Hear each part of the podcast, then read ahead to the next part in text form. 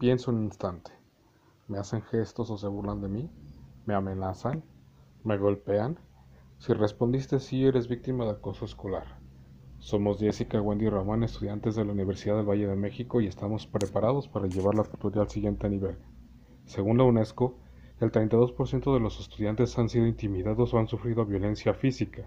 En México, 18 millones de alumnos de primaria y secundaria son víctimas de violencia escolar de acuerdo con la OCDE.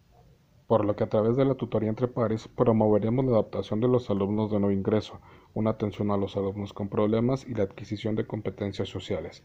Este enfoque colaborativo permitirá que los alumnos se apropien de la interacción y la intervención, dotándolos de competencias.